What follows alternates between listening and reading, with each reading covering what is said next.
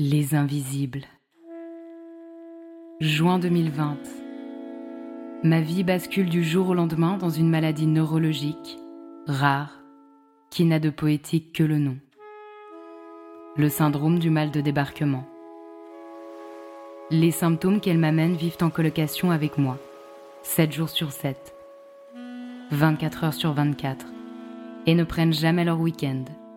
Je n'ai donc pas la place pour un autre combat. Du moins, c'est ce que je crois. Puis vient ce jour où je témoigne dans une émission télé, dans l'espoir de rendre visible l'invisibilité du syndrome dont je suis atteinte. À peine sortie du plateau, forte de cette expérience et encore dans mes talons rouges, une évidence s'installe je n'en resterai pas là. Dans le train du retour, je rejoins à la fois ma maison et mon nouveau combat. Offrir un espace de parole au travers d'un podcast aux personnes qui composent, bien souvent en silence, avec des maladies invisibles et avec les regards de société qui ne croient que ce qu'elles voient. Deux réalités plus souvent subies que choisies. Aujourd'hui, loin de mes talons rouges et au plus proche de l'engagement, l'évidence s'étend. C'est à l'invisible au pluriel que je vous invite. Ceux qui dans la chair, l'esprit et les sociétés se vivent, sans pour autant faire de bruit. Si comme le dit Antoine de Saint-Exupéry, l'essentiel est invisible pour les yeux, ici, on compte bien le faire entendre. Bonne écoute Licencié en pleine crise sanitaire, Tiffany reprend un tube d'Angèle pour décrocher un nouveau boulot. Elle avait déjà fait le buzz deux ans auparavant en publiant une offre d'emploi sur le Bon Coin pour recruter son patron idéal. Tiffany, c'est la fougue incarnée, et c'est en particulier dans les domaines professionnels qu'elle ancre cette ardeur en tant que travailleuse indépendante handicapée. À seulement 15 ans, la fibromyalgie vient rencontrer Tiffany. Très jeune, elle doit déjà se positionner pour poursuivre ses études malgré les douleurs. En plus de la maladie, elle est rapidement identifiée comme étant HPI. Des années plus tard, un TDAH est diagnostiqué, mais en réalité, il fait partie de ses valises depuis toujours.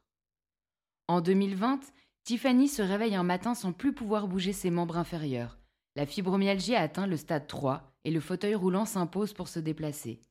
L'année suivante, elle vit une alerte AVC alors qu'elle lit une histoire à sa fille, puis un burn-out. Dans une autre réalité, en plus de celle des douleurs chroniques, elle a même l'envie de mettre fin à ses jours. Elle doit alors accepter l'arrêt maladie. En laissant du temps au temps, elle reconnecte petit à petit à la vie et entreprend de réaliser tous ses rêves. Si demain je suis sur mon lit de mort, que vais-je regretter? Animée par cette question et contre toute attente, elle se surpasse en gravissant le piton de la fournaise sur l'île de la Réunion. Une randonnée de six heures, alors que six mois auparavant, elle se déplaçait en fauteuil roulant.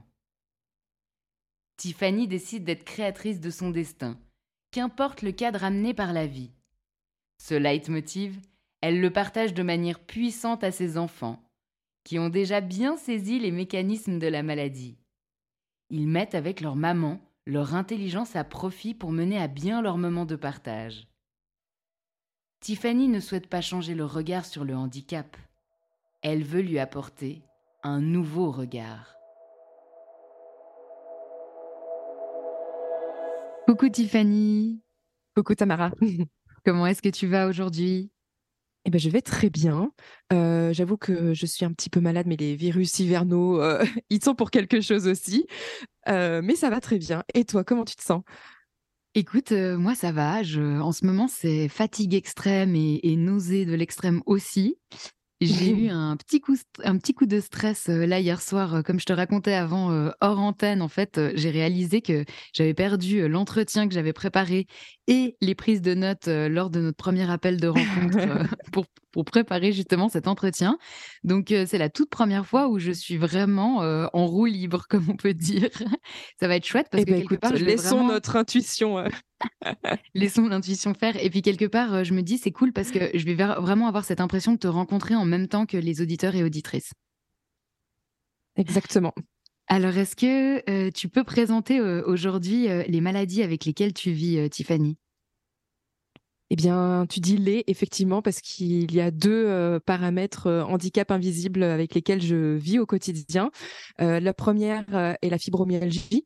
Donc, pour rappel, et tu en as déjà parlé, c'est une maladie chronique qui provoque des douleurs diffuses dans tout le corps, que ce soit articulaire et musculaire, avec également des troubles du sommeil, des troubles digestifs avec une colopathie fonctionnelle, des, des, céphalées. Voilà, c'est tout un ensemble de symptômes. Et le deuxième paramètre est un trouble du neurodéveloppement qui s'appelle le TDAH, le trouble déficitaire de l'attention avec ou sans hyperactivité. Et dans mon cas, c'est avec hyperactivité, donc qui se caractérise par notamment, dans mon cas, des troubles cognitifs, de concentration, de mémoire, d'organisation, d'hypersensibilité, etc. Voilà à peu près le topo. Mmh. Est-ce que ces deux maladies sont arrivées à peu près au même moment dans ta vie ou pas du tout? Alors, pas du tout. Enfin, dans le sens où, en termes de diagnostic, je n'ai pas eu les informations au même moment. Euh, pour ce qui est de la fibromyalgie, euh, mes symptômes ont commencé en 2009 euh, lorsque j'ai fait mon premier malaise où j'ai eu des douleurs au niveau du dos et on, s'est concentré vraiment sur résoudre les problèmes liés au fait que je tombais par terre et que j'avais mal au dos et, que je faisais des crises de, spasmophilie. Donc voilà, c'était plus associé à ça et en fait, il a fallu que je j'ai un souci pour me lever le matin en 2015, donc six ans plus tard, pour pour pouvoir se dire bah c'est bizarre quand même. On va peut-être aller un peu plus loin. Et donc, on a eu le diagnostic par élimination, puisque la caractéristique de la fibromyalgie, c'est qu'il n'y a pas de biomarqueurs aujourd'hui connus qui permettent de dire, tiens, on fait cet examen et tac, on sait que c'est la fibromyalgie. Euh, et donc, du coup, voilà, on a un rhumatologue m'a posé le diagnostic euh, en 2015 de euh, la fibromyalgie. Et le TDAH, en fait, c'est finalement un élément qui est là depuis toujours, donc depuis que je suis petite, mais qui n'a été diagnostiqué qu'en 2021. Jusqu'alors, j'avais été diagnostiquée HPI et on m'a donné l'explication que le HPI avait compensé toutes ces années le TDAH. Et ce qui a révélé mon TDAH, c'était l'accumulation d'activités qui fait qu'au niveau cérébral, ça a saturé à un moment donné par le biais voilà, d'éléments personnels et professionnels qui se sont vraiment associés. Et ça a été trop pour mon cerveau. Et puis en septembre 2020, mon cerveau a complètement craqué. Et du coup, là, je me suis révélée être une nouvelle personne et diagnostiquée du coup en 2021. Ok, quand tu parles de HPI, de compensation, tout ça, est-ce que tu peux rentrer un peu plus dans les détails? Parce qu'il y a des auditeurs et auditrices qui connaissent pas Et voilà, si tu peux être un peu plus concrète en fait. Alors le HPI, c'est le haut potentiel intellectuel. Euh, ici, moi personnellement, euh, j'ai euh, entrepris de faire ce diagnostic-là quand j'avais 15 ans avec la psychologue qu'il y avait dans mon lycée parce que je sentais vraiment un énorme décalage avec mes camarades de classe, avec mon âge, avec ma manière de voir les choses, de percevoir les choses, de faire des liens, de, vraiment, je, sentais que j'étais vraiment pas entre guillemets bah, dans le raisonnement collectif. Donc je me suis dit bon, faut que j'en parle à quelqu'un parce que là, je, ça commençait à vraiment jouer sur mon, sur mon bien-être parce que je, je me sentais pas euh, exclue ni quoi que ce soit parce que j'ai une capacité d'adaptation qui me permettait justement de, de pouvoir m'associer à tout le monde, mais je voulais quand même me comprendre pour pouvoir mieux me euh, m'accompagner moi-même aussi dans mon raisonnement. Et donc c'est là qu'on a pu euh, voir et diagnostiquer mon HPI. Et et effectivement, du coup, euh, cette euh, capacité du coup d'adaptation, cette manière de, raisonner, euh, hum, souvent est reconnue avec le TDAH comme étant bah, du coup le, fait de pouvoir compenser ces troubles cognitifs qui, sont associés au TDAH. Donc voilà. Mmh. Est-ce que ça a été une, libération pour toi, ce diagnostic de TDAH Au final, c'était il y a deux ans seulement? Exactement. Euh, une libération euh, dans, dans, un certain angle, effectivement, parce que ça m'a permis de mieux me comprendre et surtout de déculpabiliser.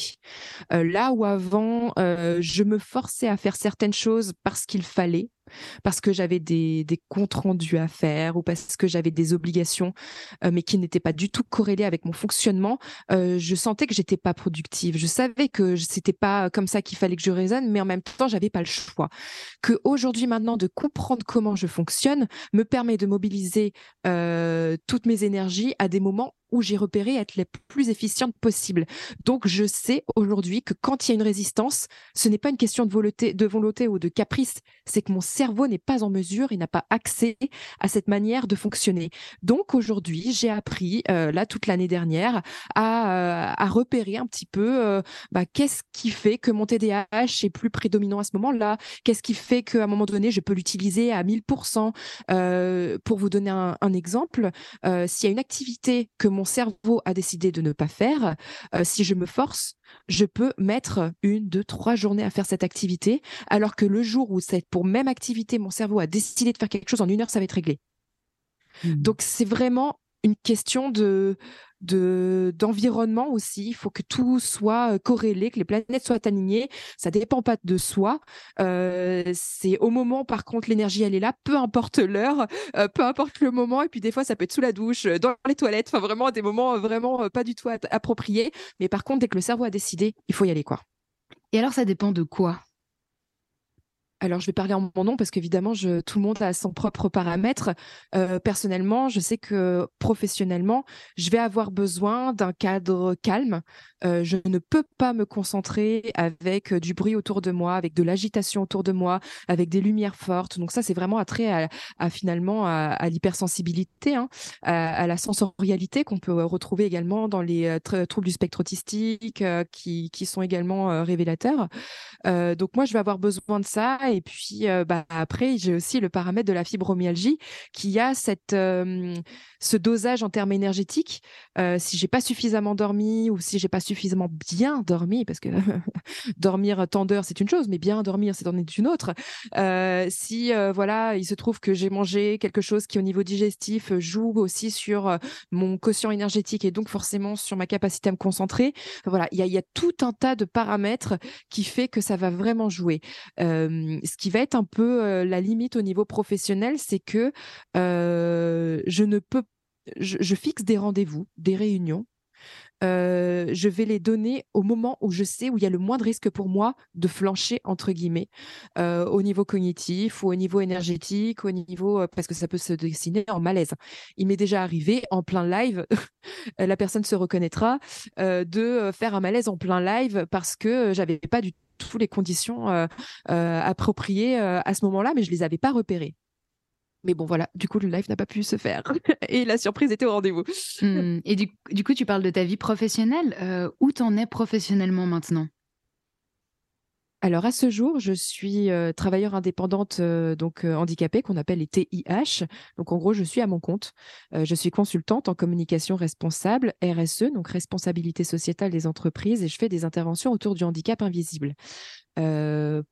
professionnellement, c'est un parcours un peu semé d'embûches, puisque du coup, euh, euh, mes choix scolaires, professionnels ont été tournés autour de ma situation de handicap. Euh, j'ai une RQTH, une, reconnaissance, une reconnaissance qualité travailleur handicapé depuis 2015. C'est le seul levier de reconnaissance que la fibromyalgie peut espérer avoir, puisqu'elle n'est pas reconnue aujourd'hui par la sécurité sociale, bien que reconnue par l'OMS depuis 1992. et donc, du coup, tu vois, ça y est, tu as TDAH. je t'ai prévenu, alors j'explique aussi euh, aux auditeurs, j'ai prévenu Tamara que quand je suis lancée dans un truc et que je pars en ce qu'on appelle en arborescence, il y a des fortes chances que des fois je me perde et que voilà, je ne sache plus de quoi euh, il fallait que je parle. Peux-tu répéter ta question, s'il te plaît, Tamara? Mais j'adore parce que vraiment, l'arborescence, moi, c'est ma manière de fonctionner aussi et de penser. Donc, euh, je vois exactement. Et ce moment où en fait ça coupe, il n'y a plus, on ne sait plus, on est, lancé dans le truc, on est à fond et tout d'un coup, paf, il y a vraiment un plafond de verre. Au fait, t'es qui? On fout quoi ici? C'est ça. J'adore. Je te posais la question de où t'en étais professionnellement maintenant. C'est vrai que tu revenais aussi un peu sur tes expériences précédentes. Enfin, tu disais qu'au final, le handicap a toujours été un peu au milieu de tes choix professionnels parce que tu as été quand même diagnostiqué assez tôt. Tu parlais des reconnaissances que tu avais, mais au final qui étaient bien maigres par rapport aux symptômes. Et bah, du coup, où ça t'amenait maintenant et donc ta profession actuelle? Très bien. Bah, du coup, c'est bon, j'ai repris le fil. du coup, au, moment où j'ai eu ma RQTH, ça faisait un peu plus de trois ans que j'étais responsable d'un magasin d'optique. Et, donc, on, avait la possibilité, grâce à la GFIP, qui est l'organisme de financement aussi des compensations et des adaptations de poste, du maintien dans l'emploi, de pouvoir me permettre d'adapter mon poste. Sauf que mon employeur à l'époque n'avait pas l'envie. Clairement, c'était ça. Donc, j'ai décidé de partir. J'ai été embauchée dans le cadre du RQTH dans une autre boîte en CDI. Euh, et là, au bout de dix mois, on m'a dit Bah non, Tiffany, c'était pour tes compétences qu'on t'a embauché, c'est pas pour ta RQTH. Alors que du coup, c'était vraiment explicite au moment de l'embauche. Donc, moi, j'avais espéré pendant tout ce temps d'avoir une adaptation de poste puisqu'ils étaient en connaissance. Donc, je suis partie. Euh, après ça, je suis tombée enceinte. Euh, et, donc, du coup, j'ai eu toute cette période de grossesse qui, en plus, était un peu compliquée, mais pas associée à ma maladie. J'étais en menace d'accouchement prématuré. Et ensuite, j'ai pris un congé parental. Et au moment de mon retour à l'emploi, euh, je me suis positionnée sur ce que j'avais vraiment envie de faire.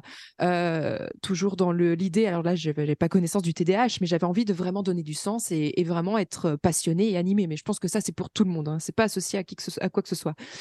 Et en fait, la com est un milieu un petit peu bouché. et moi, en l'occurrence, j'avais pas du tout le profil euh, type du master euh, qui sort d'école, euh, tout frais, tout brillant, etc. moi, j'avais juste l'expérience professionnelle. Et du coup, j'ai mis en place une annonce sur le Bon Coin pour recruter mon patron. Euh, et cette annonce, en fait, a fait le buzz dans les médias et c'est comme ça que j'ai recruté mon patron. Euh, c'est comme ça qu'il m'a trouvé grâce aux médias. Et donc, du coup, euh, ça a duré un peu plus de deux ans en tant que responsable communication en télétravail et c'était la condition pour moi, l'adaptation principale pour me permettre d'être la plus efficace, efficiente possible. Parce que du coup, en termes d'énergie, je pouvais la gérer et je pouvais du coup adapter mon poste, faire dans mon environnement comme je le voulais. Et ça, c'était vraiment une, super, une super aventure. C'est intéressant, tu dis donc tu as fait une annonce pour recruter ton patron. Qu'est-ce que tu as mis à l'intérieur de cette annonce? Bah, J'ai fait comme si j'étais un employeur, mais cette fois-ci, c'était le candidat. Et, donc, pour celles et ceux qui souhaitent aller voir sur Internet, vous tapez simplement mon nom, Tiffany Mazar Le Bon Coin, et vous allez vite retrouver des articles, et des interviews à ce sujet. Euh, et, donc ensuite de ça, en fait, euh, au mois de mars 2020, euh, bah, le Covid arrive et là, fonction support comme, étant une responsable communication, donc j'ai été licenciée économique. Donc, voilà. Et au même moment, enfin juste avant, je m'étais lancée dans l'objectif de me dire bah tiens, je vais, me faire kiffer, je vais créer ma, ma boîte, enfin juste des statuts pour pouvoir accompagner quelqu'un pour, pour faire ma passion autour de la com, etc. Puis bah, il se trouvait qu'en termes de timing, ça tombait plutôt bien. Et là, je me suis dit, bon, bah, maintenant que j'ai plus de taf et que personne ne veut m'embaucher, parce que là, ça a été vraiment le gros, gros problème, comment je fais? Et puis là, j'ai eu l'idée de reprendre la chanson de Angèle, oui ou non, de l'adapter à ma recherche d'emploi et là, ça a fait encore plus le buzz. Euh, euh, et, donc, du coup, là, c'est mon réseau a explosé. Euh, les gens ont kiffé ce que j'ai fait et j'ai trouvé ça vraiment inattendu. Je ne m'attendais pas à ce que ça soit autant reçu. Et, et donc, en fait, c'est comme ça que j'ai pu rencontrer énormément de monde, notamment mes premiers clients. Et c'est comme ça que l'aventure avec sa papote, du coup, a commencé et se poursuit à ce jour. Il y a moyen que tu nous chantes un petit extrait? Oula, t'es trop mignonne, toi. C'était pas prévu, mais je te, je te promets qu'on pourra, on pourra pallier à ça euh, prochainement. Et si vous voulez voir la chanson, il y aura ça sur Internet sans problème. Super. tu parlais avant de, des, des premiers symptômes de la fibromyalgie qui sont arrivés en 2009, c'est ça? Oui. Tu avais quel âge à ce moment-là? 15 ans. C'est hyper jeune. Ouais. Là, et là, tu as quel âge maintenant? Aujourd'hui, j'ai 29 ans, genre 30 ans cette année. OK et j'aimerais un peu voir aussi, hem, comment tu vis avec cette fibromyalgie? Parce qu'au final, heu, tu as nommé quand même beaucoup, beaucoup, beaucoup de symptômes liés à cette maladie-là qui est encore, heu, malheureusement sous-diagnostiquée. Hem, j'imagine que ça aussi, c'est toute une adaptation. Il y a pas que le TDAH et du coup, c'est une adaptation qui a dû commencer très, très jeune. Parce qu'à 15 ans, en général, on a d'autres problèmes que des soucis de santé, très fréquemment et heu, comment ça a été pour toi, heu, d'être une jeune femme, heu, qui souffrait, déjà, déjà si jeune? Eh bien, j'ai repéré très rapidement mon exutoire qui était un peu, pervers, c'est le travail.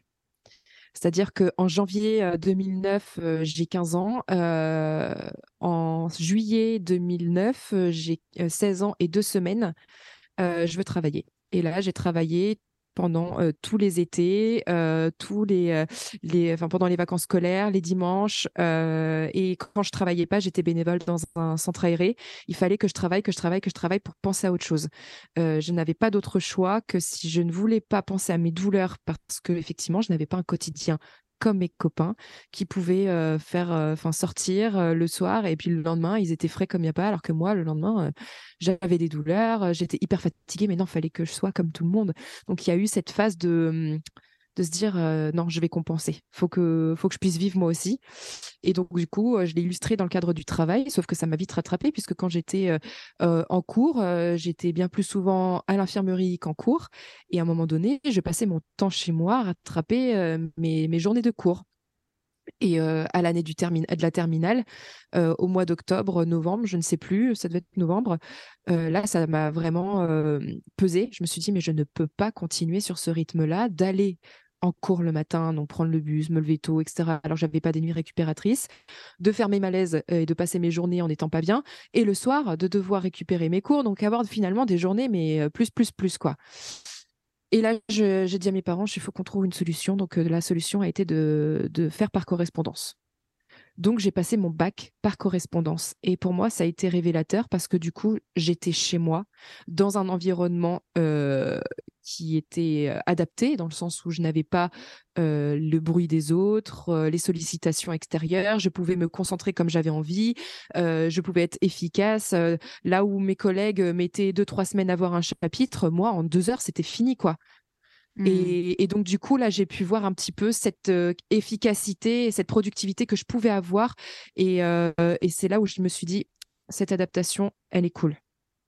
Au final, moi, j'ai quand même l'impression que c'est une énorme responsabilité pour une jeune de 15 ans d'identifier, heu, qu'elle doit faire ses cours par correspondance. J'imagine un peu, hem, tu sais, heu, bah, c'est l'âge où tu as besoin de t'identifier aux autres, où tu as énormément besoin d'être en groupe, et tu fuis un peu la solitude, hein, à cet âge-là, à 15 ans et comment c'était pour toi ça? Est-ce que tu as senti un décalage quelque part? Est-ce que tu as quand même pu créer un réseau d'amis ou pas particulièrement? Alors, oui, parce que 2 choses. Première chose, j'étais passionnée de musique, donc heu, j'avais des amis avec qui, heu, je pouvais faire de la musique, heu et du coup avoir, cet exutoire loisir, qui était, super et surtout j'avais rencontré, mon ex-mari, j'avais 16 ans, à l'époque. Donc en fait, au moment où j'étais en terminale, j'étais déjà avec lui et tout notre groupe de copains, heu, commun et donc du coup, on se voyait, tout le temps et j'avais pas cette sensation d'être coupée du monde. D'autant que je suis quelqu'un d'assez sociable et que j'avais besoin d'entretenir également ce ce lien et et et je ne voulais surtout pas me couper du monde, quoi. Donc c'était un peu mes horaires de travail, heu et heu et après, bah, il fallait que je kiffe ma vie, quoi. Et comment l'école, elle a accueilli le fait que tu travailles en correspondance? Parce qu'à l'époque, tu avais pas de diagnostic? Hem, j'avais pas de diagnostic effectivement, mais quand on est en candidat libre, notamment avec le CNED, il y a même pas besoin de se justifier, en fait. Donc heu, du coup, heu, là, en l'occurrence, effectivement, il a fallu expliquer son projet, que voilà, dans le cadre de mon état de santé qui, heu, qui voilà, est un peu, enfin, il le voyait, hein, de toute façon, j'étais tout le temps à il voyait bien que j'étais une bonne élève, que ça pouvait vraiment, jouer, moi, sur l'obtention de mon bac, alors que j'étais quelqu'un de motivé et puis qui aimait l'école. Enfin, j'aimais apprendre, j'étais très curieuse, je le suis encore aujourd'hui et et et ça me rendait triste de pas pouvoir être, heu, présente comme je le voulais, en fait. Donc il y a il y avait pas de décrochage scolaire, heu, possible. Heu, c'était vraiment si je l'avais décidé, c'est qu'on m'a fait en fait, on m'a vraiment fait confiance, que ce soit sur le côté, scolaire et également mes parents. Mmh. Et à cet âge-là, c'est moi qui ai perdu le fil maintenant. J'avais une question. Tac, tac, tac, tac, tac, Ah oui, à cet âge-là, où est-ce que les douleurs, elles ont commencé à se manifester dans ton corps? Alors principalement au niveau du dos parce que je faisais des malaises, donc je tombais de ma hauteur, donc je fais 1m76, hein, euh, et donc je tombais ou alors euh, je faisais des crises de spasmophilie, donc ce qui fait que mes, raides, mes, muscles pardon, étaient hyper raides, euh, donc du coup une grande fatigue, en fait j'avais l'impression de faire des marathons à chaque fois, j'étais épuisée, j'avais mal partout, etc. Donc c'était vraiment à la base plutôt musculaire et, et, et, donc j'étais solvée par du massage deux fois par semaine. Et depuis 2009 euh, le kiné est mon meilleur ami. Mmh. Est-ce qu'aujourd'hui, c'est toujours euh, les mêmes manifestations physiques ou ça a un peu bougé? Ça a énormément bougé. Euh, en 2020, au moment où j'ai été licenciée, au moment où j'ai décidé de créer mon entreprise, j'ai également vécu un, un, autre level physique. Je me suis réveillée un matin. Je n'avais plus la possibilité de bouger mes membres inférieurs. Je n'avais plus aucune sensation urgence, euh, ponction lombaire, euh, examen, etc. On ne voit rien. Euh, et depuis ce jour-là, en fait, j'ai des troubles au niveau donc neurologique, au niveau des jambes, notamment de la jambe droite, où j'ai beaucoup moins de sensibilité à droite qu'à gauche. Et, et, en fait, les symptômes ensuite ont été plutôt cardio-respi. Donc là, une difficulté, une fatigabilité. J'avais beaucoup de mal à manger parce que ça me demandait un effort au niveau musculaire de devoir faire le mouvement de manger, de d'avaler, de, digérer, euh, tout ça. Euh, et en fait, euh, crescendo, donc jusque là, juin 2022, ma fatigabilité a été puissante puisque je ne pouvais plus marcher sans, faire, sans, prendre, sans prendre part au fauteuil roulant. Enfin, pas, plus de 500 mètres en tous les cas. Euh, et donc, du coup, euh, du coup c'est là où j'ai vu une interniste en juin 2021 qui m'a dit que euh, ma maladie était passée au stade grave. Il y a trois stades de fibromyalgie. Le primitif sur lequel j'étais diagnostiquée, secondaire et grave, où là, elle m'a dit clairement, vous continuez comme ça, vous mettez, vous allez droit dans le mur, quoi. et au même, le même jour, j'ai eu le diagnostic psychiatre du TDAH. Donc ça a fait un petit peu beaucoup le même jour d'avoir eu et ça et, là elle m'a dit là il faut vraiment que vous arrêtiez de travailler. Je me vous rendez compte ou quoi? Il y a personne qui veut m'embaucher et il faut que je puisse ramener des sous. Je suis travailleur indépendant. Il y a, si j'ai pas de contrat, j'ai pas de sous, je peux pas vivre. Je suis maman, j'ai une maison à payer, je peux pas faire autrement. J'étais à 50-60 heures semaine. Mmh. ce qui fait que en septembre 2021, j'ai eu une alerte AVC. Euh, donc tous les symptômes d'un AVC qui me sont apparus. J'étais en train de lire une histoire à ma fille et d'un coup, euh, bah en fait, euh, tous les symptômes neurologiques de l'AVC, voilà, passage aux urgences en, comme dans les films, accueilli par toute une équipe qui vous branche de partout, machin, pour me dire qu'au final, voilà, ce n'est pas un AVC, mais la neurologue m'a dit maintenant vous avez une épée de Damoclès au-dessus de la tête, donc dès que ça vous arrive, faut pas, faut, faut appeler les urgences, quoi. Et donc forcément, à partir de ce moment-là, je me suis dit, très bien Tiffany, tu peux mourir à tout moment, et ben maintenant tu vas encore plus kiffer ta vie et tu vas t'investir dans 10 000 projets. L'erreur qu'il fallait pas faire. et donc du coup, euh, j'étais déjà à 50 heures semaine, je m'en suis un petit peu rajouté parce qu'apparemment j'en avais pas assez. Je me suis mise dans 10 milliards de projets en plus. Et la burn-out. Là, mon cerveau a vraiment, vraiment, vraiment craqué. Est-ce que tu as l'impression par rapport à, tout ce que tu me racontes euh, au niveau du travail, que vraiment le travail est une sorte de fuite quelque part? Ah, totalement. Comment totalement. et, d'ailleurs, euh, bah, je l'ai nommé, hein, je l'ai nommé, j'ai dit que c'était un exutoire. Euh, je l'explique parce que je suis quelqu'un qui aime foncièrement le travail, qui aime réaliser, qui aime créer, qui aime rencontrer, qui aime partager. ça, c'est vraiment mon essence. Et le travail me permet ça. Euh, je suis tellement curieuse de pouvoir rencontrer diverses euh, origines, diverses structures. Ça me nourrit mon âme, ça me nourrit, euh, ça me nourrit tout simplement quoi. Et, donc forcément, quand on a l'impression de de s'éteindre quelque part avec ces douleurs, avec tout ça qui nous empêche de faire des choses, bah, quand on peut être utile pour quelque chose d'autre, euh, bah, en fait, quand on a repéré que ça pour euh, comme utilité, bah, enfin, moi personnellement, en tous les cas, je me suis dit, bah, go quoi. Enfin, je cherche pas plus loin, je suis utile, je sers à quelque chose, je me sens vivante quand je travaille, bah, c'est ça en fait. Sauf que, sauf qu'en fait, c'est un engrenage et, et que ça, ça n'aide pas au niveau santé mentale. Et, et c'est là où je l'ai clairement, je l'ai clairement vu et je l'ai vécu en fait. Donc là, en, en décembre 2021, j'avais le scénario pour mettre fin à mes jours. Voilà, j'avais qu'une envie, c'était de. Ah mais bah j'avais j'avais qu'une envie, c'était de, de, me suicider. Je vais dire les mots comme ils sont parce que c'est vrai. je n'avais plus envie de, je n'avais mon cerveau avait complètement grillé. Je n'avais plus envie de travailler alors que ça ne m'était jamais arrivé.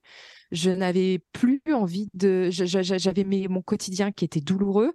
Je mais je ne, je sers à quoi? Je fais mmh. que d'avoir mal au quotidien. Je n'ai pas de présence de qualité pour mes enfants. Je ne peux plus travailler. Je ne sers plus à rien qu'est-ce que je fous sur Terre? Mmh. Est-ce qu'à ce, moment-là, tu penses qu'il y avait une dépression qui était associée? Ah bah le burn-out, ouais, carrément, avec la, dépression, la dépression. Et la chance que j'ai, c'est que depuis 2019, je suis accompagnée par une super thérapeute. et du coup, je j'ai pas lâché cet accompagnement-là. et, j'ai pu, du coup, accepter l'arrêt maladie qu'on me proposait depuis deux ans. Je me suis dit, bon, d'accord, ok, ça fait deux ans que vous me proposez, un mois, pas plus. Ma médecin, oui, bien sûr, un mois, pas plus. Au bout d'un mois, alors? Euh, bah, en fait, euh, je veux bien qu'on prolonge d'un autre mois si c'est possible. Et puis en fait, deux mois, trois mois, quatre mois. Et puis bah là, en fait, euh, notre normalement, mon arrêt se termine à la fin du mois, donc ça, ça veut dire un peu plus d'un an. Mmh. Et du, du coup, bah là, ça a été accepté que mon cerveau ne voulait plus fonctionner. Et donc laisser du temps au temps, le truc que je n'ai absolument jamais fait. J'allais te demander justement déjà un peu en amont si les moments où ça va trop mal, tu sais être en pause, te mettre en pause, euh, vraiment un exemple concret, euh, regarder des séries euh, et rien faire dans ton canapé, ou c'est quelque chose qui a jamais été possible pour toi? Non mais rien que le mot repos, c'est anxiogène. Le mot rien faire, c'est impossible. Je suis quelqu'un qui se repose par l'activité. Ça paraît tellement con de dire ça, mais vraiment c'est ça c'est que j'ai besoin de me nourrir en faisant des choses. Donc, euh, et, là, euh, euh, ma maman qui va certainement écouter ce podcast, ça va la faire hérisser ses poils. Mais ma mère me dit, mais Tiffany, repose-toi, repose-toi. Mais, mais mon repos à moi n'est pas le repos de chiller devant un, épisode Netflix. Déjà, je suis incapable de me concentrer sur un épisode. Il faut que je fasse un truc en même temps. Donc, du coup, ça fait, bah voilà, être sur son téléphone en même temps que de regarder une, une série, en même temps que de manger, en même temps que de penser à qu'est-ce que je pourrais faire d'autre. En fait, je suis jamais concentrée. Je fais jamais une chose en même temps. Et aujourd'hui, d'avoir l'explication de comment mon cerveau fonctionne, en fait, avant, je culpabilisais de ça. Je putain, mais Tiffany, t'es incapable de te concentrer. Mais euh, je sais pas, concentre-toi comme tout le monde quand tu regardes un film avec quelqu'un, bah regarde le film. Puis bah du coup, bah, j'ai ma jambe qui bouge parce que je suis tout le temps en train de bouger dans, dans tous les sens. Et puis ça énerve d'ailleurs mes proches. Et puis, euh, et puis en fait, il y a une, nervosité en soi de se dire, mais il faut que je fasse comme tout le monde. Et le fait d'accepter cette hyperactivité et de pas se reposer comme tout le monde, encore une fois, c'est libérateur et c'est là où ça me ressource. Euh, c'est intéressant, je m'identifie beaucoup euh, à ton discours et notamment mon mari euh, me force à regarder des séries. Il me dit aujourd'hui, je m'en fous et tu regardes des séries et tu fais rien parce que tu es beaucoup trop crevé et que t'en peux plus. Et je suis là, non, mais tu te rends pas compte, mais moi, ça me repose pas du tout, en fait, de regarder des séries. Et c'est particulier parce que pour des personnes lambda, ça va être une vraie ressource et pour d'autres, pas du tout, quoi. mais par contre, ce qui est quand même intéressant, c'est d'identifier ce qui peut être une, ressource de repos, parce que le repos, il est quand même essentiel et important, surtout pour des personnes qui vivent avec des maladies. Mais des fois, il va être dans des choses qu'on n'imaginerait pas du tout. Moi, j'ai découvert la danse intuitive. Donc, pendant deux heures, je danse comme une dératée à fond la Exactement. Et la plupart des gens, ils vont pas se reposer parce que genre as été en tachycardie pendant quasi deux heures à sauter dans tous les sens. Bah moi, c'est la seule chose qui repose vraiment mon cerveau, où j'ai beaucoup moins de pensées à la minute que euh, quand je suis face à une série où ça fait genre ça ça ça mouline dans la tête. c'est exactement ça. Bah moi, du coup, c'est vrai que j'ai pu identifier ça aussi. Et, et en fait, la créativité, c'est vraiment quelque chose que j'ai en moi depuis qui coule dans mes veines depuis euh, même avant que je naisse. Hein, euh, avant que je naisse, je dansais euh, sur Rhythm is a Dancer dans le ventre de ma mère. Et en fait, la musique, l'écriture, le dessin, toutes ces choses-là, en fait, aujourd'hui, j'ai repéré que ça, c'était ma ressource. Et j'ai même découvert une nouvelle ressource qui, euh, que bah, pas plus tard que moi de décembre, euh, ça faisait 19 ans que j'avais pas voyagé. J'ai vécu trois années en Nouvelle-Calédonie quand j'étais petite et depuis, je n'avais pas repris l'avion. Et là, je suis allée à l'île de la Réunion au mois de décembre euh, avec mon ami et c'était mais incroyable. Chaque chaque personne rencontrée, chaque paysage, chaque en fait, je me suis recommuniée à la nature et j'ai eu l'impression de ne faire qu'un avec, euh, avec et, et, moi je suis une fille euh, qui aime foncièrement les îles par sa musique, par sa gastronomie, par euh, son rythme de vie, etc. Et ça m'a ressourcée. Et là, dans un cerveau comme le mien, ça veut dire c'est quand le prochain Bingo Exactement. D'autant que pour faire cette, cette petite note d'espoir aussi par rapport à la maladie, euh, je vous disais que là, en juin de l'année dernière, j'étais pas capable de faire plus de 500 mètres sans prendre le fauteuil roulant. Euh, je me suis séparée de, mon mari euh, cet été et, j'ai voilà, j'ai une autre énergie qui s'est libérée. Enfin voilà, ça se passe très bien avec avec mon ex-mari. On est vraiment en super bon terme, etc. Mais du coup, j'ai quelque chose en moi qui s'est libéré. Je ne peux pas l'expliquer. Et mes douleurs sont toujours présentes, mais il y a quelque chose. Il y a quelque chose d'autre. Euh, et, quand je suis allée euh, à l'île de la Réunion, euh, j'ai pu, écoutez bien, faire le piton de la fournaise, faire une rando de 6 heures. Bon, ok, j'ai fait trois crises d'asthme, j'avais les jambes qui tétanisaient, à la fin j'étais au bord du malaise, mais purée, quelle victoire de se dire j'ai réussi à faire ça, quoi. Alors qu'il y a six mois auparavant, je pouvais pas faire plus de 500 mètres sans prendre le fauteuil. Et là, je me suis dit, mais voilà, je me suis dit comme quoi, quand on, quand on respecte ses envies et ses besoins, quand on s'identifie sur quelles sont ses limites et qu'est-ce que je tolère et qu'est-ce que je veux dans ma vie, en fait, on choisit sa vie. Et aujourd'hui, c'est vraiment le discours que je tiens, c'est que on est l'ensemble de nos choix. Et, euh, et moi, c'est vraiment l'année 2022 euh, avec ce burn-out, j'ai fait des choix je me suis dit, bon, bah, ça, maintenant, je peux plus tolérer. Ça, maintenant, je, je dois le, persévérer. Et en faisant tous ces choix-là, aujourd'hui, ça me conduit à te parler avec, euh, avec toute la gratitude du monde euh, de, des personnes qui m'entourent et qui me permettent de, de, de, me faire pousser des ailes, entre guillemets, et puis d'être fière de moi alors que jamais auparavant je pouvais dire que j'étais fière de moi. Et c'est en acceptant ces facettes-là, en disant, OK, j'ai de la fibro, elle m'empêche ça, ça, ça. Bah ouais, mais attends, elle me permet ça aussi. Et aujourd'hui, dans le handicap, et surtout dans le handicap invisible, on a du mal à accepter et à voir toutes les opportunités que ça peut présenter. Sans ça, Tamara, tu n'aurais jamais pu faire ce podcast-là et jamais tu aurais pu aider autant de monde. Tu vois, c'est un exemple tout con. Mmh. et, et, du coup, c'est pour montrer aussi qu'il n'y a pas que le côté négatif. Et aujourd'hui, dans le mot handicap, quand vous cherchez la définition sur Internet, c'est euh, déficience ou diminution ou qui ne permet pas de. Le handicap, c'est quelque chose de négatif. Donc forcément qu'aujourd'hui, quand on parle de handicap, qu'il soit visible ou invisible, tout de suite, il y a ce côté hyper péjoratif qui arrive dans la tête des gens.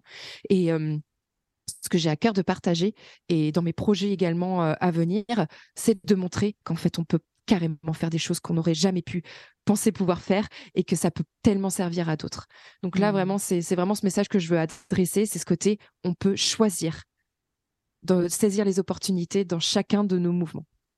Et ce qui est très beau, je trouve, c'est de voir aussi que les limites, elles peuvent se modifier. C'est-à-dire que comme tu donnais un exemple très, concret hein, de ta vie, c'est que tu es passé de j'arrive pas à me déplacer de plus de 500 mètres, sinon je suis en chaise roulante, à euh, je fais euh, le piton, euh, comment il s'appelle?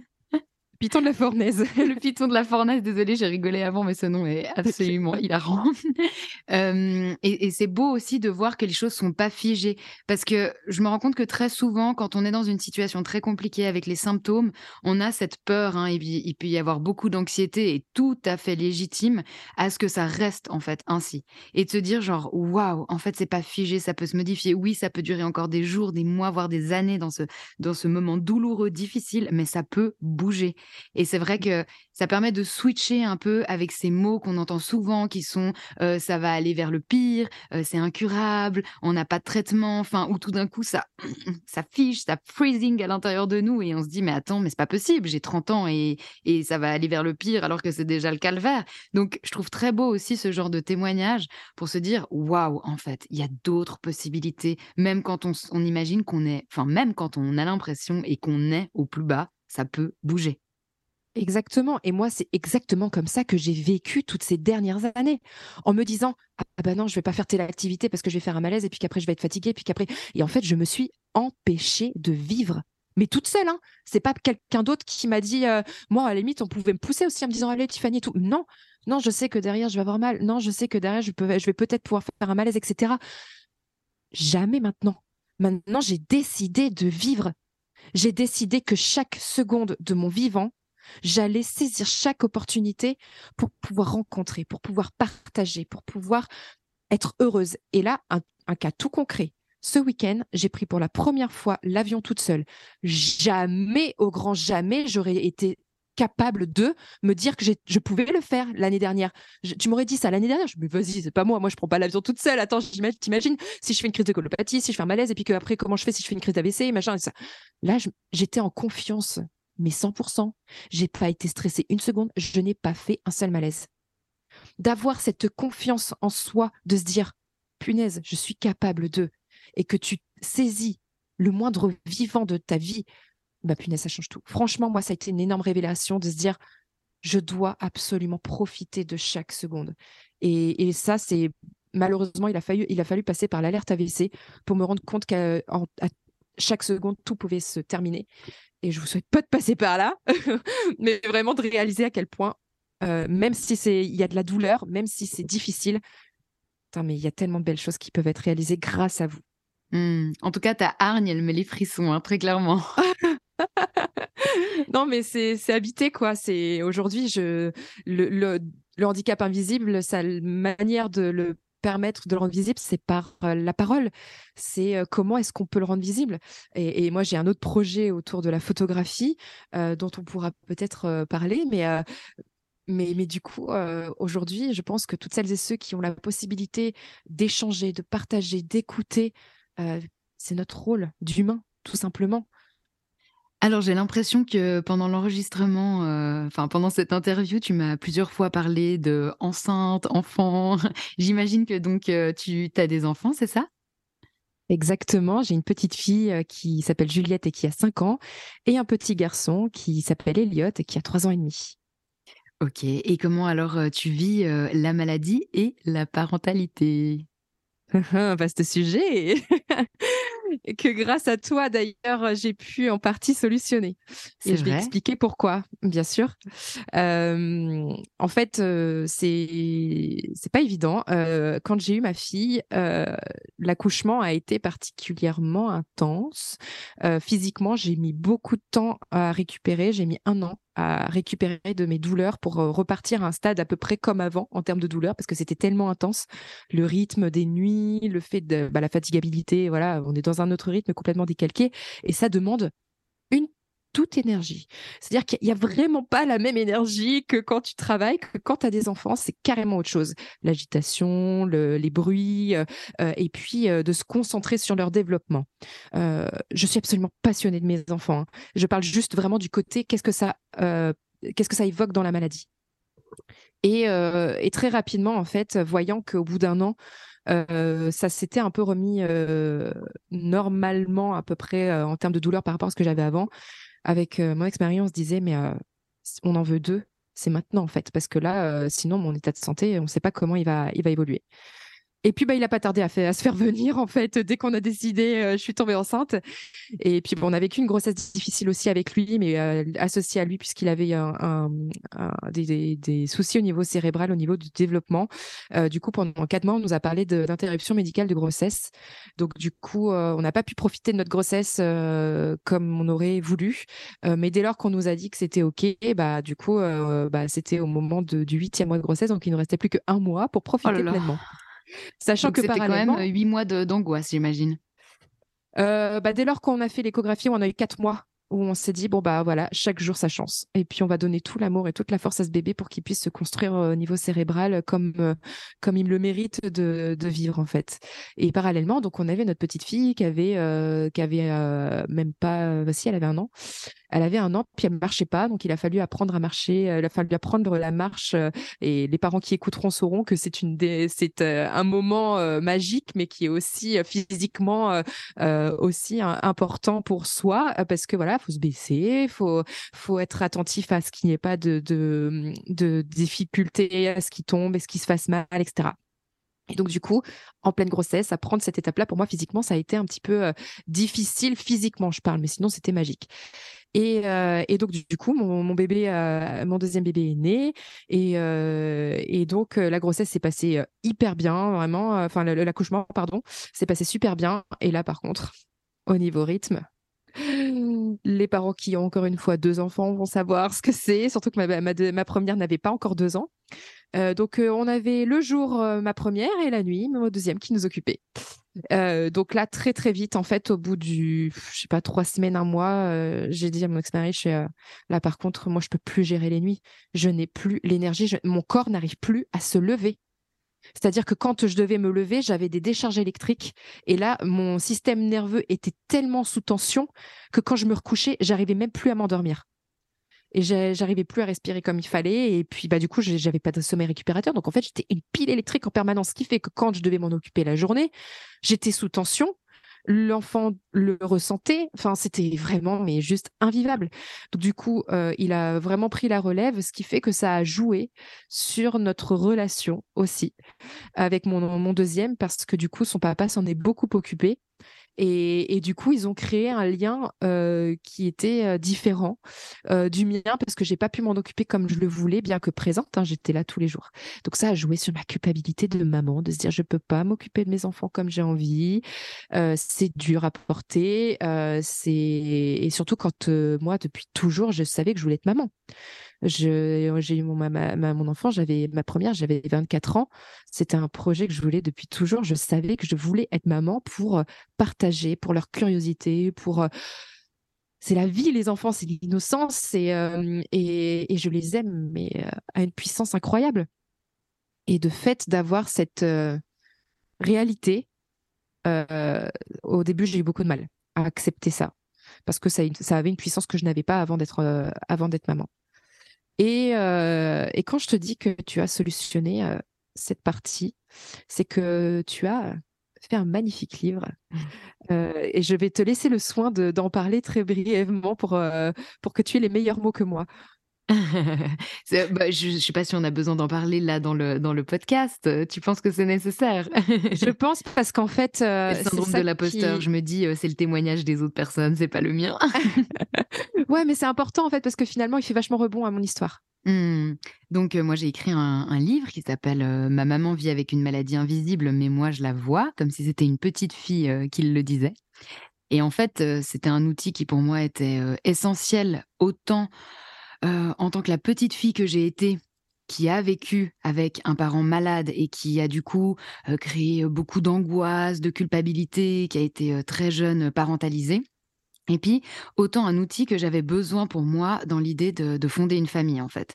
Je me disais, bah, fonder une famille, c'est déjà un énorme défi dans la situation dans laquelle je vis actuellement avec les symptômes. Hein. Il y a des jours où j'ai de la difficulté à aller me doucher, simplement. Hein. Donc, comment on s'occupe d'un bébé dans ces moments-là? Et une des choses que je me suis dit et que j'ai réalisé, c'est j'aurais besoin d'outils pédagogiques et en même temps, je crois que c'est pas vraiment tant ça ce livre, mais c'est un outil pour pouvoir simplement nommer les choses avec l'enfant autour du fait que la maladie existe chez un parent sans pourtant faire peur. Il n'y a pas de, symptômes particuliers qui sont nommés, on rentre pas dans l'explication de ce que c'est une maladie. C'est pas pas un livre qu'on retrouverait pour pour expliquer de manière médicale en fait ce que c'est. J'avais simplement besoin de me dire voilà si un jour j'ai envie de fonder une famille et c'était le souhait à ce moment-là et ça l'est toujours, eh ben j'ai besoin de pouvoir accompagner mes enfants dans les questions que ça génère de pourquoi des fois maman elle vient pas aux réunions de parents d'élèves, qu'est-ce qui fait que maman elle a pleuré aujourd'hui après avoir fait la vaisselle, enfin voilà toutes ces questions là peuvent être très vite apaisées une fois que les choses sont nommées et qu'elles sont moins anxiogènes.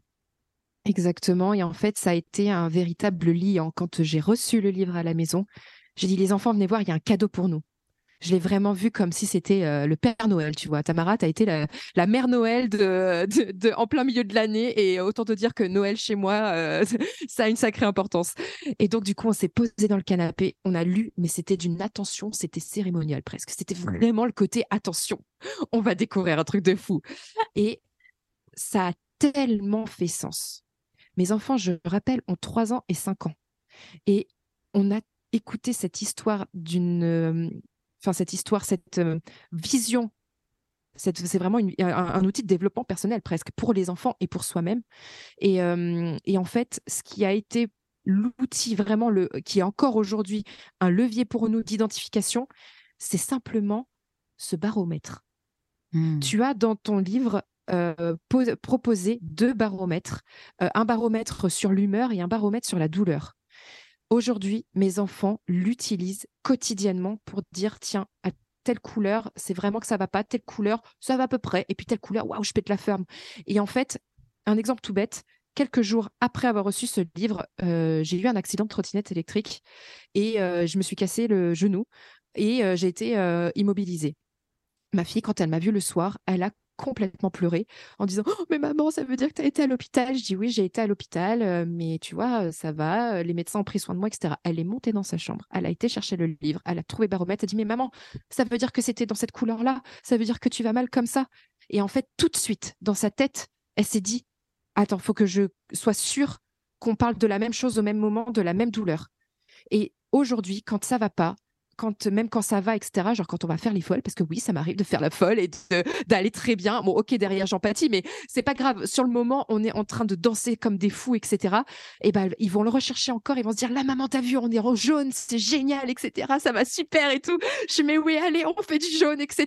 Puis on va faire des dessins en jaune, etc. Puis on va célébrer ce jaune, mais comme on va aussi célébrer les moments où ça va pas bien parce que ça fait partie de la vie, ça fait partie de notre quotidien. Et ils le savent. Quand je leur dis, écoutez, là, les enfants, vous voyez, là, je suis un peu bleu marine en ce moment, ils savent repérer à quel moment ça veut dire. Ça veut dire que, waouh, là, il faut qu'on temporise un petit peu. Donc, euh, on va baisser les lumières, on va parler un peu plus doucement, etc. Donc, il y a un véritable accompagnement. Je pense que ce livre est un véritable liant entre le parent et l'enfant sur la mmh. compréhension, sur l'accueil, sur l'acceptation de ça. Et c'est pas facile tous les jours. Et, et, ça permet en fait d'avoir comme un élément extérieur qui vient prendre du recul et qui vient nous dire bon là, on se positionne comment?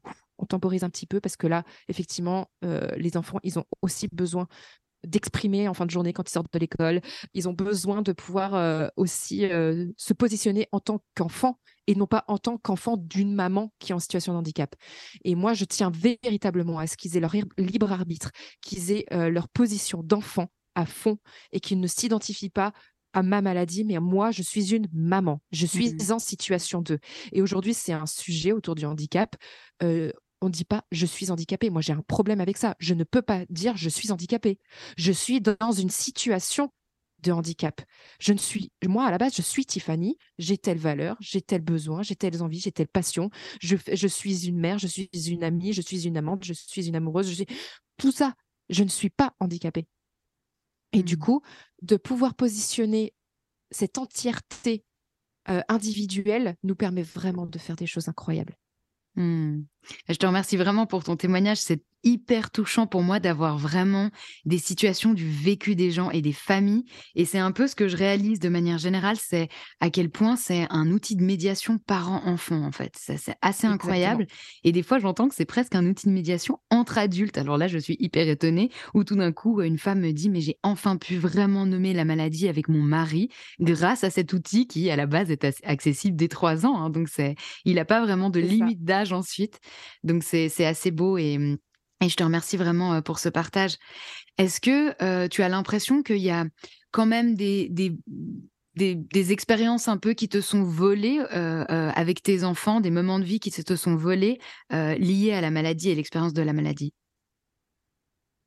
Alors, avant, j'aurais pu te dire, ah oui, on me vole en me disant, euh, bah là, clairement, depuis que j'ai eu mon expérience euh, en mars 2020 où je pouvais plus me lever euh, de mon lit, je ne peux plus conduire.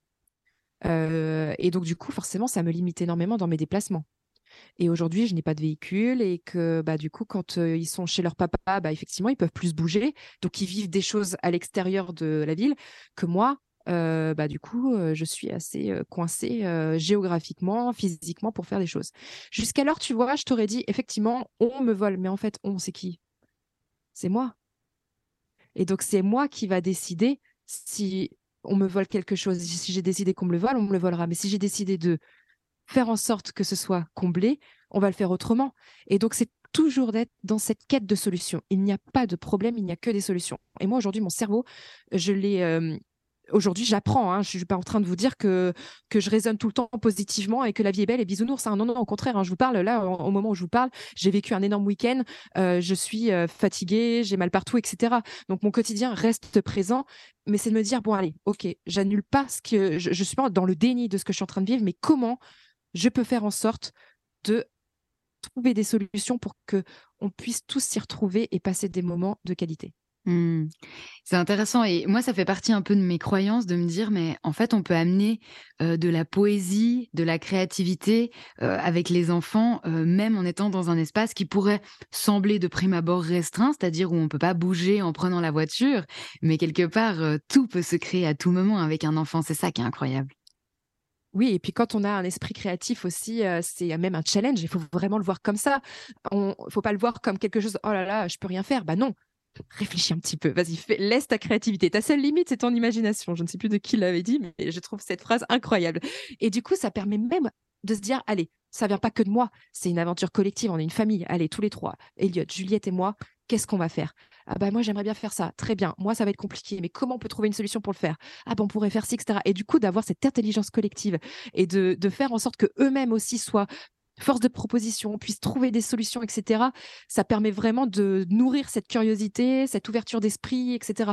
Alors vous allez me dire peut-être que ouais, c'est peut-être un peu jeune, ça donne des responsabilités à des enfants de 3 ans et 5 ans moi, mon point de vue, c'est plus que ça leur permet de voir les choses autrement et de leur ouvrir leur esprit. Et euh, voilà, évidemment que je respecte aussi leur âge et que j'ai pas envie de les amener trop tôt dans quelque chose qui ne qui n'est pas adapté à leur âge. Je les écoute et je fais en fonction de eux et de leurs limites et, euh, et, en, les connaissant. Et, c'est vraiment en les observant le plus possible que qu'on essaye de trouver euh, des choses ensemble. Bah, c'est intéressant parce que c'est comme si chacun était vraiment pris en considération en fait dans ses besoins, ses limites, ses envies, euh, ses projections. Et, j'ai vraiment l'impression que toi, tu es en dehors d'une position de victimisation quelque part. Ah mais totalement.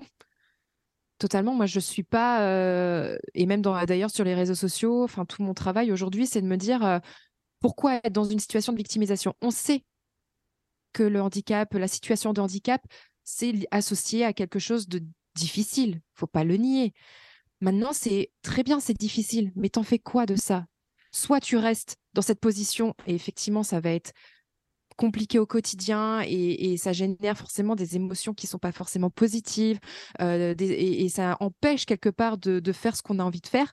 Soit on décide de prendre le contre-pied, de se dire bon, j'ai qu'une vie et qu'est-ce que je vais faire de cette vie-là? Moi, je, alors ça va peut-être paraître un peu morbide, mais il y a très souvent où je, m'imagine sur mon lit de mort. Désolée, hein, ça fait un peu bizarre, mais je me dis euh, demain, si je suis sur mon lit de mort, est-ce que qu'est-ce que j'aurais regretté de ne pas avoir fait? Et je me dis, bah, j'ai pas assez voyagé? Bon, bah, très bien. Alors, je vais voyager. Et en fait, aujourd'hui, j'ai beaucoup moins peur de la mort. Ça peut paraître un peu bizarre parce qu'avec ce que j'ai vécu, mais euh, j'ai beaucoup moins peur parce que je me dis que chaque seconde, je les, je vis à fond, quoi. Je me dis, j'ai pas de regrets parce qu'en fait, tout ce que j'ai envie de le faire, je le fais et je me donne les moyens de faire parce que je veux saisir la vie, mais véritablement, j'ai envie de, euh, respecter mon environnement, j'ai envie de, contribuer, de donner l'exemple à mes enfants qu'on est des humains, qu'on fait partie de la nature, qu'on fait partie du vivant et qu'on doit donner ce mouvement euh, de lumière. En tout cas, moi, ma mission, et eux la recevront comme ils le voudront et, ce sera OK. Mais moi, ma mission, je sais qu'elle est là pour transmettre. Ça me dépasse complètement. Euh, tout ce que je mets en place, c'est pas pour moi et mon petit ego, c'est véritablement parce que je sens que j'ai besoin de partager, je sens que j'ai besoin de transmettre euh, pour aider, euh, pour pouvoir donner une autre vision des choses et apporter un nouveau regard. Je ne veux pas changer le regard sur le handicap, je veux apporter un nouveau regard sur le handicap. Et c'est mmh. tout ce que je suis en train de mettre en place avec deux associations dans lesquelles je suis en train de, co-créer et pour apporter ce dynamisme et, apporter cette, cette réalité positive parce qu'il n'y a pas que le négatif. Le négatif, on est OK, il existe. Maintenant, qu'est-ce qu'on peut faire de positif? Qu'est-ce que ça peut créer? Et, c'est là où l'humain, en fait, a toute sa place parce que l'humain, depuis toujours, est créateur et c'est là comme c'est comme ça qu'on évolue. Mmh. Euh, avant de te poser les deux dernières questions euh, de, fin, euh, parce que même si je les ai pas notées, je les connais un peu par cœur après une vingtaine d'épisodes, est-ce que toi, tu aimerais aborder un sujet, quelque chose que tu as envie de partager avec les auditeurs et auditrices? Alors, il y a un sujet, effectivement, qui va être associé à, à, comment on peut saisir ces opportunités et comment finalement on peut voir les choses un peu plus positivement. Ça va être l'acceptation. Et, et quand on n'accepte pas, effectivement, ça va être difficile de voir toute cette partie positive. Et, et, quand on a admis que notre réalité, elle était telle qu'elle et que bah, en fait, on peut peut-être saisir certaines opportunités liées à ça. on accepte. Et quand on accepte, en fait, dans le handicap invisible, on peut en parler.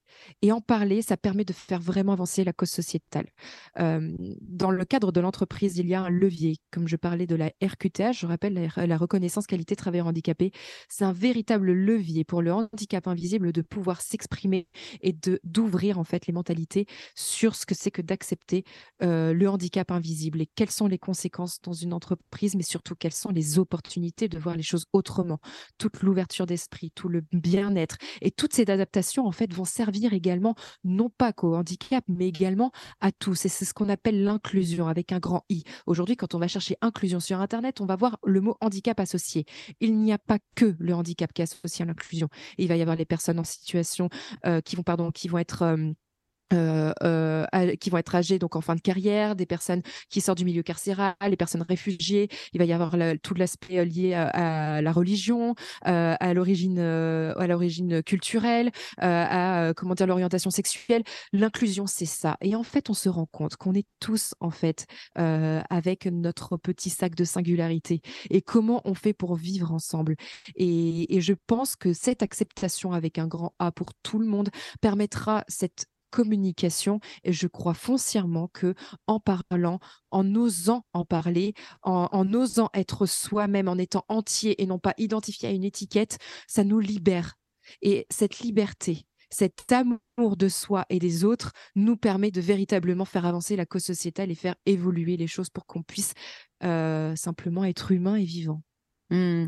Je vais faire l'avocat du diable parce que tout à l'heure, tu parlais que toi, cette reconnaissance, elle n'a a pas vraiment été présente dans tes, dans tes derniers euh, boulots, en fait. Exactement, exactement. Et, et en fait, elle m'a jamais servi c'est bête hein, ce que je vous dis, je vous prône quelque chose qui ne m'a jamais servi, mais j'y crois parce que je vois et que je constate que dans les entreprises, ça fonctionne, ça aide, ça permet aux gens de rebondir, ça permet ne serait-ce que d'être considéré. La fibromyalgie, comme je le disais, n'est pas reconnue, c'est la seule reconnaissance. Et le fait d'avoir simplement cette reconnaissance-là au niveau psychologique, ça permet de se dire, ah, je suis pas vraiment seule, je suis un petit peu entendue. Et ça permet d'avoir la possibilité d'avoir des aménagements, d'avoir la possibilité de faire son job comme tout le monde. Et rien que ça, en fait, ça donne de l'espoir, ça donne de l'élan, ça donne du positif, des émotions positives. Et les émotions, aujourd'hui, on n'en donne pas suffisamment de considération en entreprise. Et pour moi, c'est véritablement un levier de, puissance incroyable euh, et dont il faut absolument valoriser euh, l'existence et la place en entreprise parce que c'est ça qui va vraiment permettre la créativité, la libération et donc toute euh, cette évolution dont je parlais juste avant. Mmh. Est-ce que tu aurais un mot à rajouter euh, pour les personnes qui vivent avec une maladie invisible ou plusieurs et leur entourage? Juste soyez vous-même.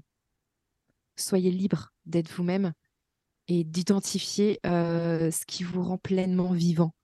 je le disais, on n'a vraiment qu'une vie. Et, et, moi, avant, quand j'entendais cette phrase, je me disais, ouais, c'est une manière de dire que, ouais, ouais, effectivement, on n'a qu'une vie. Ouais, sauf que quand on passe par des étapes de, comme je parlais tout à l'heure de l'alerte AVC, on se rend compte en fait. L'idée, c'est vraiment de se respecter, de connaître ses besoins, de connaître ses envies, et véritablement de se positionner. Ça donne forcément, ça demande forcément une certaine énergie introspective, hein, de se dire, bah ouais pourquoi est-ce que je prendrais ce temps-là? Mais en fait, on, est seul, on meurt seul et votre chemin, il n'est pas égoïste. c'est en prenant soin de vous que vous allez pouvoir véritablement aller faire ce dont vous avez envie avec les personnes qui vont vous entourer. Il n'y a pas besoin d'avoir 10 000 personnes autour de vous et, simplement des personnes de qualité. Et je pense que véritablement prendre ce temps de ça fait un petit peu spirituel, mais véritablement de se poser, de, de méditer, de, de, vraiment de se concentrer de soi à soi. ça vous permet simplement d'être. J'arrive pas, attends, j'arrive pas, je suis pas dedans. En fait, ça je suis vraiment émue de cette question.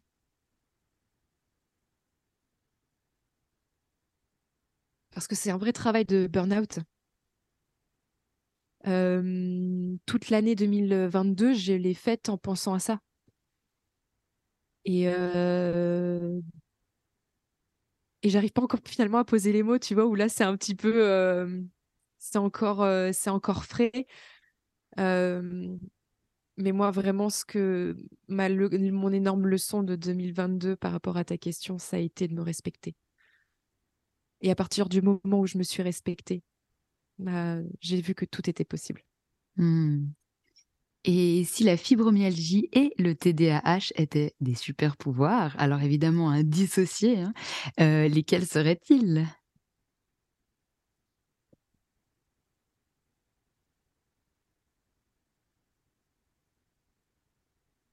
Je pense que pour euh, la fibromyalgie, il y a mmh, une histoire de tolérance. On parle beaucoup de la tolérance à la douleur. Mais il y a aussi la tolérance de soi à soi, de comment on tolère aussi ce vécu et comment il y a la tolérance vis-à-vis de, avec un grand T, auprès des autres, de, leur histoire, de leur vécu, etc. Donc je pense que la tolérance aujourd'hui, c'est pour moi comme la gentillesse, ce sont vraiment des, des énormes pouvoirs de l'humain. Et le TDAH, son super pouvoir, c'est sa capacité à créer et, d'aller vraiment dans le fond des choses et, et, de faire des liens. Et, donc, pour moi, la création, c'est ce qui permet d'innover et, de faire, faire apporter ces nouveaux regards, comme je disais. quoi. Mmh. Je te remercie Tiffany, notamment pour ta fougue que tu transmets et qui fait du bien à recevoir. Bah, je te remercie Tamara pour, euh, pour cet échange et de donner euh, la parole à, tous euh, ces invisibles qui ne le sont finalement pas. Avec joie. je t'embrasse.